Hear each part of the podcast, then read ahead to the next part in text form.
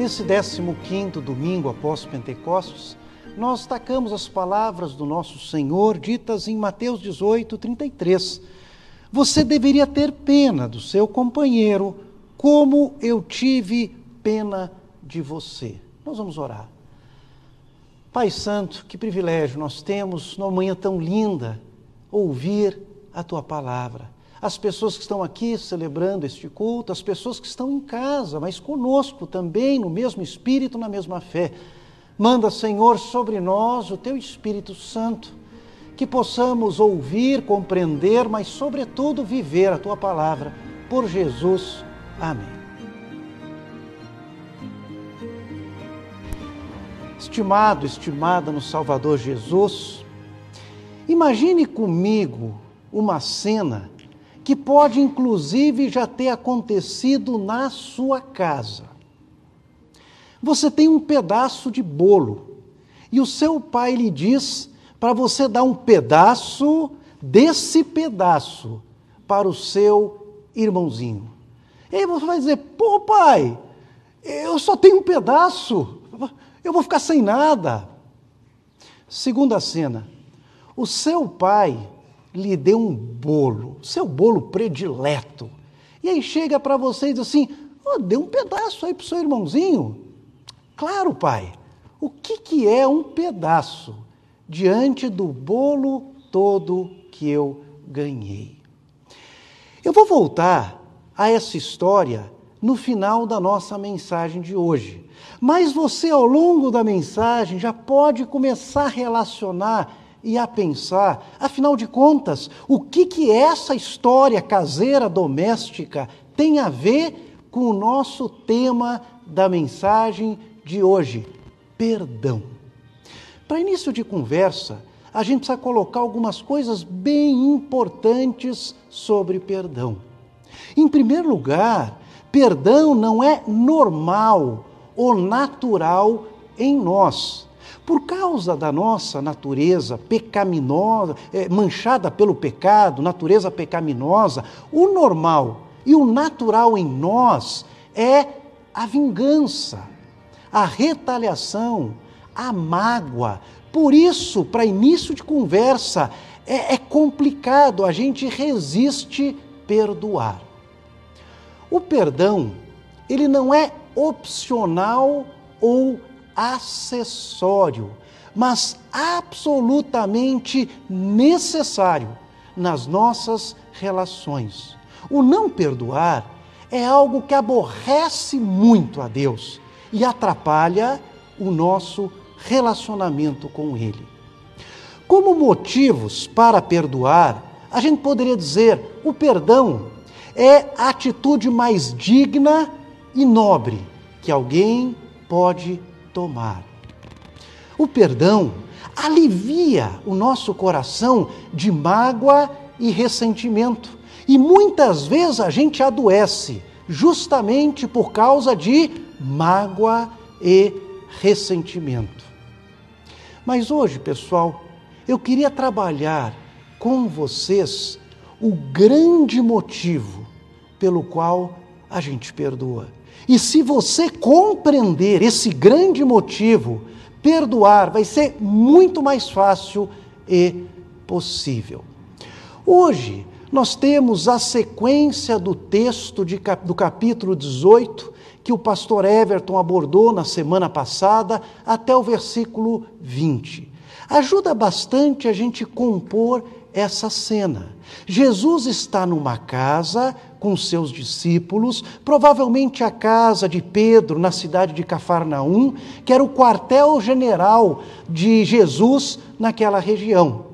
Jesus, então, como uma, uma ilustração viva, ele toma uma criança nos braços para falar sobre alguns aspectos da igreja. Como o pastor Everton nos explicou muito bem na semana passada, é no tema do próprio culto. Igreja, lugar em que todo mundo é criança. Mas também o pastor Everton destacou que o ser criança aqui não significa birra, infantilidade, um adulto que se comporta como uma criança, nada disso mas, sobretudo, simplicidade, humildade, acolhimento e tendo como pano de fundo o relacionamento com o Pai Celeste. Ora, se nós temos o mesmo Pai, sem dúvida alguma, nós somos irmãos e irmãs. E a igreja é o local em que irmãos e irmãs convivem em amor. E para que irmãos e irmãs possam conviver em amor, o perdão precisa ser vivido e praticado. A chave para entender esse nosso texto está nos versículos 15 a 18, quando Jesus destaca se o seu irmão pecar contra você. E a ênfase aqui é no perdão. Pedro ouviu essas palavras, ficou pensando, interrompe o sermão de Jesus e pergunta: Mestre, quantas vezes eu devo perdoar o meu irmão? E ele mesmo propõe um número: sete vezes. Pedro é um matemático, é um estatístico, ele quer números. Ele quer também fazer uma lei, ele quer fazer um regulamento, ele quer fazer um estatuto. Vamos organizar esse troço de perdão aí? Alguém vai querer se aproveitar. Os mestres em Israel colocavam três. Pedro dobrou o número para seis e acrescentou mais um.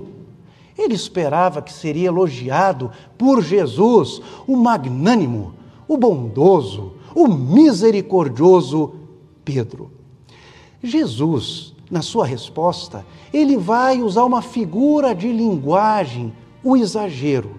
Jesus vai dizer não sete vezes, mas setenta vezes sete, 490, ou na versão que nós temos da Bíblia, 77 vezes.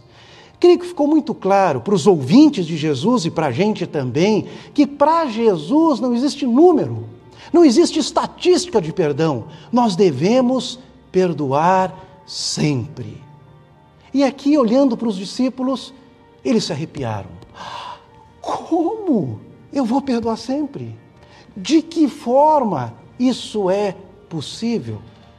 Jesus então vai contar uma história para colocar cada coisa no lugar e para oferecer o foco certo. Jesus vai contar que um rei resolveu acertar as contas com os seus empregados. É, o rei, naturalmente, é uma figura de Deus. O, o Mateus coloca essas, essas parábolas reais, é o único que coloca isso o acerto de contas é o juízo final, quando todos nós compareceremos diante de Deus e os empregados, naturalmente, somos todos nós. Comparece um devedor que devia milhões de moedas de prata. Chama atenção que ele não questiona a dívida, ele não pede uma recontagem. Chama atenção também é, que ele, ele, como é que ele conseguiu contrair uma dívida tão alta? Isso a gente não sabe, dentro da ideia do exagero das parábolas. Mas dentro daquela cultura, dentro do costume daquela época, o homem então, ele seria vendido, ele, a sua esposa, os seus filhos e tudo que possuía para pagar a dívida. Observe comigo que isso não necessariamente pagaria a dívida, mas seria uma forma dele ser castigado por não ter pago. Trazendo um pouco para a nossa realidade, a dívida são os pecados que nós cometemos contra Deus. Nós somos devedores de Deus. E se nós fôssemos dimensionar um pouquinho em números, quanto será que seria? Vamos pensar que a gente peque cinco vezes ao dia, por pensamentos, palavras, ações e omissões. Cinco é muito pouco. Vamos deixar três para efeito de conta. Em um mês, nós teríamos aproximadamente 100 pecados. Em um ano, nós teríamos mil pecados, eu teria na minha conta 52 mil pecados. Pastor Assi fez aniversário no dia 2, 80 mil pecados. O Bruninho aqui na frente, 17 mil pecados. É, rapaz. Pastor Everton já chegou nos 40 mil pecados? Ainda não, quase, hein? Então, multiplique pela sua idade, você vai ter uma conta. Pessoal, isso só três pecados por dia. Para ter uma conta mais real, quem sabe multiplique esse valor ainda por cinco ou por dez. Essa é a nossa situação diante de Deus. Triste, horrível, desesperadora. E nós merecemos, por conta dessa nossa dívida, passar a eternidade no inferno. Para a gente dimensionar um pouquinho também o que seria o inferno, lembre nesse momento a pior dor que você já teve: uma dor física ou uma dor na alma. O inferno seria essa dor que não passa nunca e que não tem qualquer perspectiva e esperança de passar. A Bíblia destaca o inferno como um local de fogo e ranger de dentes. Pior lugar para a gente passar a eternidade. O homem então se joga aos pés do rei e diz: Tenha paciência, que eu pagarei tudo. Alguém já disse que isso é o chamado otimismo do devedor. Eu só preciso de tempo. Se eu fosse aquele rei, eu ia ter dado uma risada aqui. Ia, ia dizer, rapaz, se pagar coisa nenhuma, o senhor é um fanfarrão. O senhor nunca vai pagar essa dívida. Essa dívida é impagável.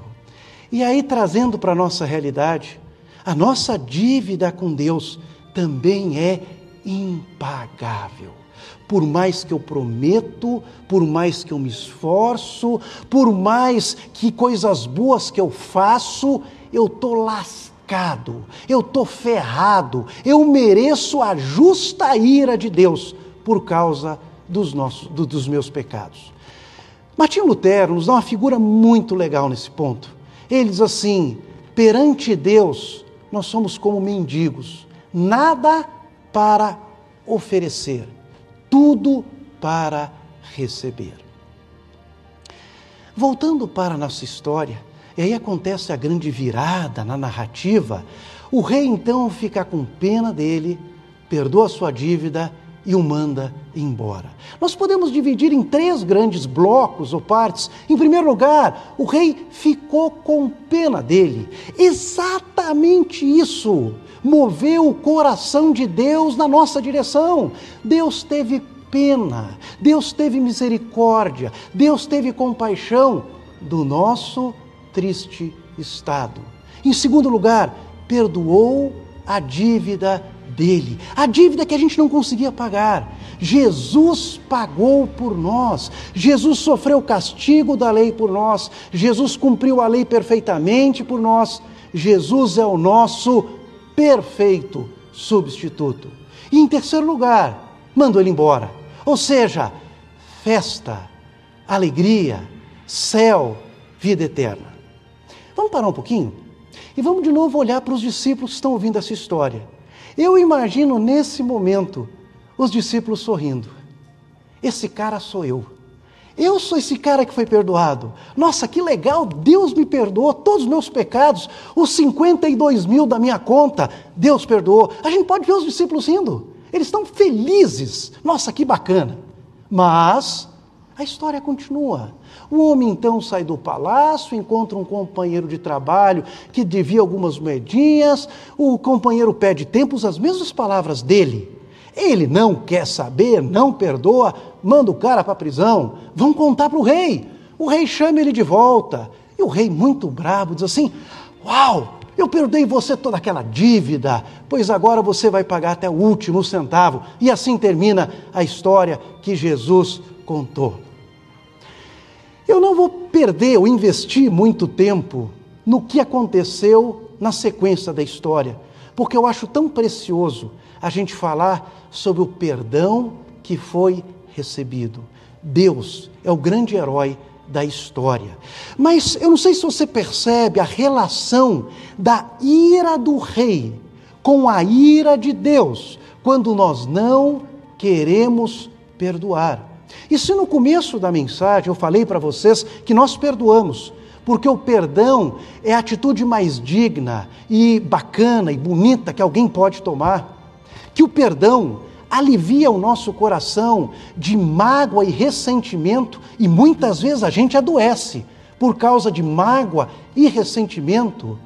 Meus irmãos, o grande motivo para a gente perdoar é que nós somos muito perdoados por Deus. Um perdoado que compreendeu o que é ser perdoado, ele se torna um perdoador um perdoador.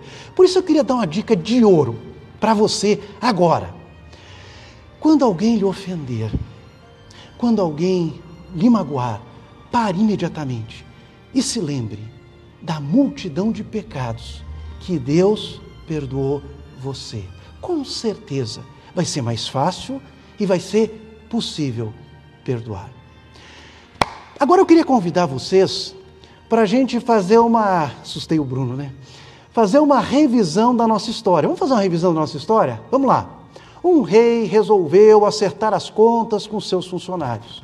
Compareceu diante dele um que lhe devia milhões de moedas de prata. Ele não tinha como pagar. O rei, então, por compaixão, perdoou a sua dívida e mandou embora. Ele saindo do palácio, ele encontrou alguém que lhe devia algumas moedas. Aí ele imediatamente se lembrou do perdão recebido e perdoou o seu companheiro de trabalho. Algumas pessoas que estavam ali ouviram aquilo e foram contar para o rei. O rei chamou ele de volta e disse: Eu perdoei toda aquela sua dívida e você também perdoou o seu irmão.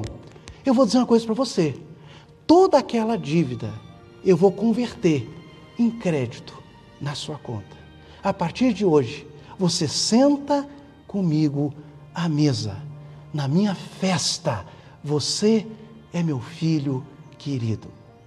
Talvez você está pensando, é pastor, mudou a Bíblia? Pessoal, eu não mudei a Bíblia coisa nenhuma. Uma coisa é uma coisa, outra coisa é outra coisa. Uma coisa é a história que Jesus contou.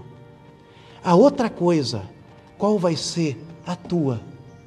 Qual vai ser a minha história? qual é o final que a gente quer para essa história. E aquele negócio do bolo que eu falei no começo? Ora, se você tem um pedaço só, como dividir esse pedaço com seu irmãozinho? Complicado.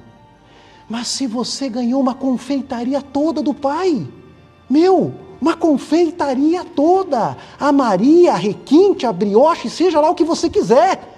O que, que é dar um pedacinho de bolo para o seu irmãozinho? Nós perdoamos porque fomos muito perdoados. Qual vai ser o final da nossa história? Amém.